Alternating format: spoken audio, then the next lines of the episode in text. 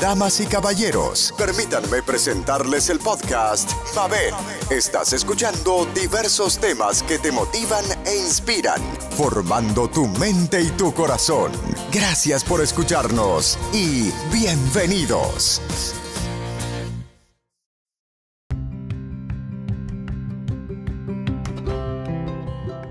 La injusticia es un dolor profundo porque violenta tus derechos. Hola, soy Mabel y estamos aquí estudiando el capítulo 7 de Orihuela sobre transforma las heridas de tu pasado, de tu niño interior. Y aquí habla cómo la injusticia se manifiesta como un enojo interiorizado en todos los ámbitos vulnerables, como son pobreza, niños, abuso. Donde hay desprotección y desventaja son áreas donde la persona que ha sido marcada por la herida de injusticia tiende a defender y pelear por justicia. En la infancia el sentimiento de injusticia nace de un estado de vulnerabilidad e indefensión la injusticia se da en posiciones padre-niño, jefe-empleado, gobierno-ciudadano y representa la falta de reconocimiento, abuso, poco aprecio, exigencia, dureza, falta de equidad, falta de respeto. Es carecer de todo esto lo que despierta la herida de injusticia de un niño que necesita reconocimiento. Es una manera de ignorarlo y rechazarlo. Y lo opuesto, que es tener más de lo que se debe merecer, o que otros tienen también, darle porque otro tiene, también despierta este sentimiento de injusticia. No solo no tener, sino tener sin mérito puede desarrollar esa herida. Cuando un niño vive el dolor de la injusticia en paralelo, experimenta un rechazo a esa realidad, a la autoridad, al abuso, a las realidades injustas. Por eso muchas personas que tienen la herida de injusticia también llevan la del rechazo. Ambas, el rechazo y la injusticia, se relaciona con el progenitor del mismo sexo. Vivir las heridas de la infancia es como estar en una infancia robada, donde no se tiene el derecho a ser niño. Tenerlo es poseer la libertad de ser, aprender, explorar, jugar, ser tú mismo, divertirte, crear, equivocarte, experimentar, ensuciarte, reír y disfrutar. Ser niño es una etapa fundamental en la que se aprende a disfrutar la vida. Después vendrán procesos de madurez en los que se asumirán otras actitudes y responsabilidades, pero la memoria de esa infancia feliz permite ir hacia allá cuando la vida adulta nos lo indica o queremos ser libres. El ambiente en que crece una persona herida de injusticia es rígido, duro, severo, y muy autoritario. Ambos padres o alguno de ellos son perfeccionistas y perseguidores de errores. Cuando eres niño, la aceptación de tus padres es básica. Empiezas a tener actitudes adultas, ya que observas que cuando no te equivocas y lo haces bien, ellos te aprueban. Entonces encuentras una forma de complacer sacrificando tu espontaneidad. Un padre con herida de injusticia no te da derecho a equivocarte. Se sienten realizados con hijos adultos, correctos, inteligentes, que no cometen errores. Esto es muy difícil, ya que un niño no está listo para la vida adulta. Cuando un padre injusto observa que su hijo pequeño se ensucia al comer, piensa que lo hace para molestarlo y que debería comer sin ensuciarse. No ve que aprende de modo razonable para su edad. Esto se transmite, esa herida. Un padre que tiene esta herida no permitirá a sus hijos equivocarse como él lo vivió. Será exigente e incapaz de aceptar el derecho a ser niño de acuerdo con su experiencia.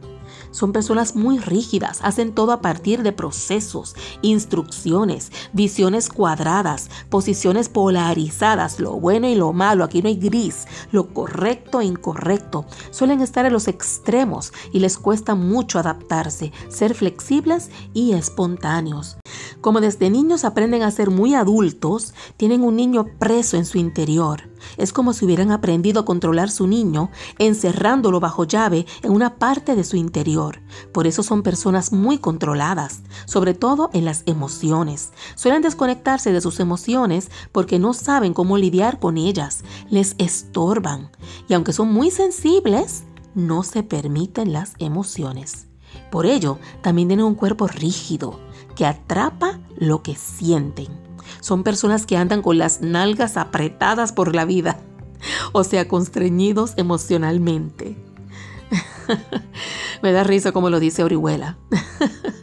Bueno, son perseguidores consigo mismos, perfeccionistas, exitosos laboralmente, son buenos académicos, directores, científicos, da la impresión de estar bajo control, les encantan los retos y las metas. Estas personas aprendieron que si son perfectas, son mejores que los demás, tienen autoridad sobre otros, derecho a decir cómo deben ser las personas, son más buenas que el resto, y esto les otorga el palo para leccionar, dirigir, descalificar y criticar. Aquí hay muchos entrenadores, líderes espirituales y terapeutas. Para ellos todo es ganar control de la vida. Son perfectos, con hábitos castrantes que no les permiten equivocarse y aceptar su humanidad imperfecta. Piensan que el crecimiento es ganar control sobre nosotros y ser perfectos, justos y buenos. El error más grande de la persona con esta herida es la injusticia autoimpuesta. No se da el derecho a equivocarse, a ser libre, sentir o ser siempre bueno. La incapacita para la felicidad. Esto pasa cuando desconectamos al niño.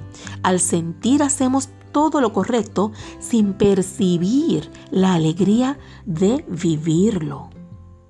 Una persona con herida de injusticia muy fuerte puede controlarse por muchos años, ser casi perfecta en todo, domina sus necesidades y emociones por años. Pero llega un momento en que la liga del control se rompe y pierden el dominio de todo. Esto puede ser en algún momento de su vida o una etapa que dura años. La cantidad de energía que se emplea para el autoamague es mucha y como todo tiene un límite. Las necesidades no resueltas se salen de control. Es una etapa muy complicada para la persona que solía tener un gran dominio de sí. Así que esto le lleva a procesar que tiene que aceptar su yo vulnerable y la acostumbrada a pelear, a enojarse con la imperfección, a resistirse a la vulnerabilidad, surge persiguiendo y enojándose contigo. Lidiar con Doña Perfecta interna y dejar de perseguir es lo más difícil. Es importante no llegar a un punto de quiebre. Esto puede manifestarse por medio de depresiones o enfermedades graves. Son momentos donde ya no hay para dónde hacerse. Lo negado se manifiesta. ¿Cómo es la personalidad herida de injusticia?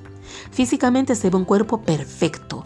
No tiene grandes caderas, ni es desproporcionado, es equilibrado, delgado. Suele tener un cuerpo bonito, estructura rígida, cuello tenso, espalda recta. Es un cuerpo disciplinado o atlético, o simplemente delgado y bien proporcionado. Emocionalmente viven en tensión por el nivel de perfección que se exige y esto lo pone siempre a la defensiva. Su clásica reacción es el ataque. Suele estar enojado y sentir mucha ira con lo injusto que es todo. Le molesta a la gente floja, desordenada, lenta, incapaz, gorda, infantil, libre. Siente que es injusto que haya gente así cuando él o ella se parte el lomo todos los días para alcanzar la perfección. Puede sentir mucha vergüenza que cubre con el gran deseo de perfección. Emocionalmente, como dije, muy sensibles. Le gusta lo noble, lo bueno, el arte, la belleza. Se conmueven con facilidad. Vive mucho desde la culpa. Cuando no hace lo correcto, se siente injusto. Se compra algo muy caro o cuando sale de vacaciones sin estar muerto de cansancio. Entonces se cerciora de irse de vacaciones después de un periodo de trabajo arduo o comprarse algo después de haberse esforzado mucho. Merecer es muy importante. No llevar alimento a la boca si no siente que no lo ha ganado de buena manera. Le atrae las situaciones injustas, está muy enojado con la imperfección de la vida. Cuando están desvinculados de lo que sienten y muy centrados en su perfección, en sus metas, en demostrar, pueden hacer sentir a las personas que los quieren muy solas. No saben mirar las necesidades, ser empáticas y afectuosas. Se convierten en hombres o mujeres piedra que no dan afecto y hace sentir el síndrome del mueble. Te uso, pero no te veo. El placer, la alegría, el disfrute son fundamentales en su vida. Si todo se centra en el deber, en intentar ser perfecto, exigirse demasiado, su herida aumentará. Las personas que integran a su yo vulnerable, a sus necesidades afectivas, se hacen muy cálidas, empáticas, generan mucha confianza. Por momentos son libres y espontáneas. Se dan el permiso de sacar ese yo infantil que también les hace y salir de la adultez que asfixia.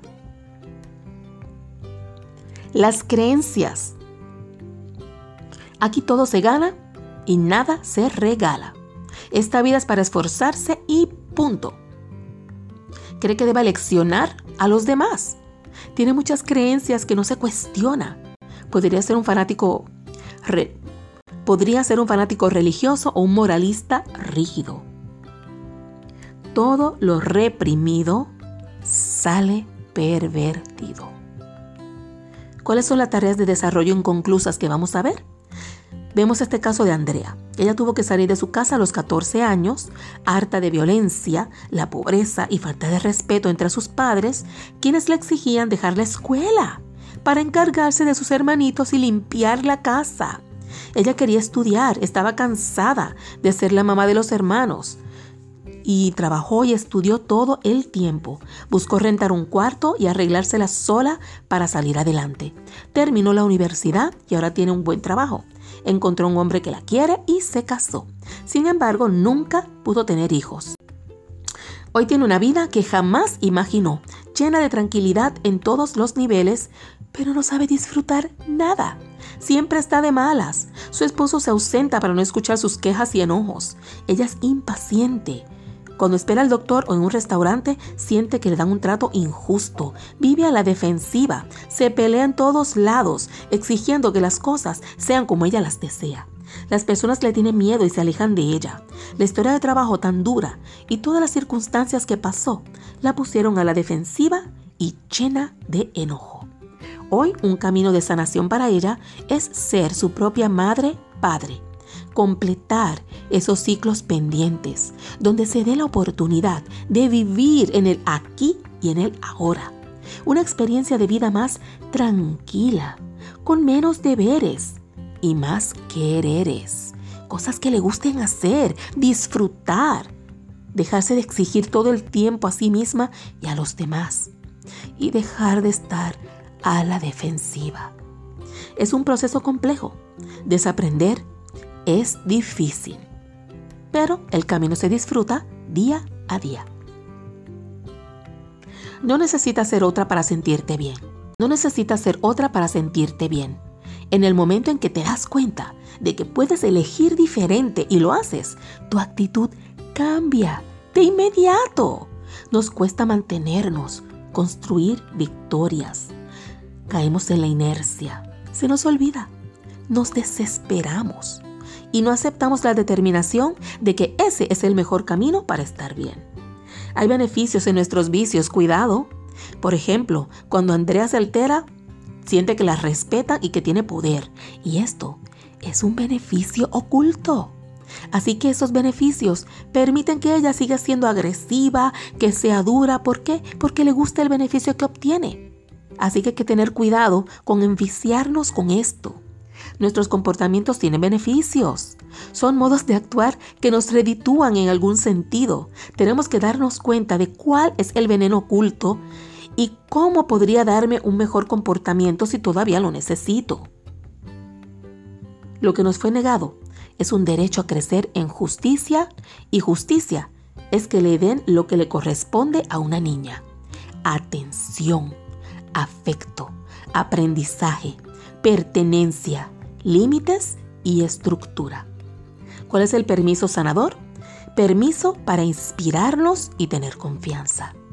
Cuando elegimos sanar nuestras heridas, elegimos darnos lo que nos fue negado en un proceso amoroso, paciente, constante y determinante. Es normal que no nos salga siempre, que nos frustremos, porque caemos en los mismos patrones, porque luchar contra lo que nos hemos acostumbrado es la verdadera batalla. Por eso pocos lo logran, pocos se sostienen en el camino. Es importante inspirarnos, recordar una y otra vez lo que anhelamos, tener fe en nosotros, paciencia y una dosis de voluntad. Como verás, no es fácil y no se resuelve de la noche a la mañana, pero así se construye una vida más plena y verdadera que no cambiarás por nada. La palabra clave es derecho a ser niño, ser niña, tener los valores de un niño, que son flexibilidad, capacidad de asombro, juego, alegría, disfrute, libertad, derecho a aprender derecho a equivocarse, protección y afecto. El permiso sanador es que no tienes que ser bueno siempre. Bueno, eso último. Lo quito. El veneno y antídoto para sanar la herida. El veneno de tu personalidad es competir y compararte, autoexigencia rígida, ser autoperseguidor, rigidez, criticar a los demás, no disfrutar lo que haces, vivir en el deber. Eso es veneno de la personalidad. El antídoto, date permiso equivocarte, hacer actividades que disfrutes, tener espacios con niños o animales, hacer cosas sin plan, ser espontáneo, bailar, cantar, cultivar un arte, permitirte las emociones y aprender de ellas ser respetuoso con tus límites, hacer de la injusticia una forma de cambio sin pelea, ampliar la capacidad de disfrute, equilibrar el deber y el querer. Anda, ¿qué vas a hacer esta semana para probar uno de los antídotos? A mí me fascina jugar. Voy a buscar uno de los juegos de las aplicaciones favoritas y me voy a poner a jugar para divertirme como si fuera una niña. ¿Qué te parece? ¿Qué vas a hacer tú? Hasta la próxima.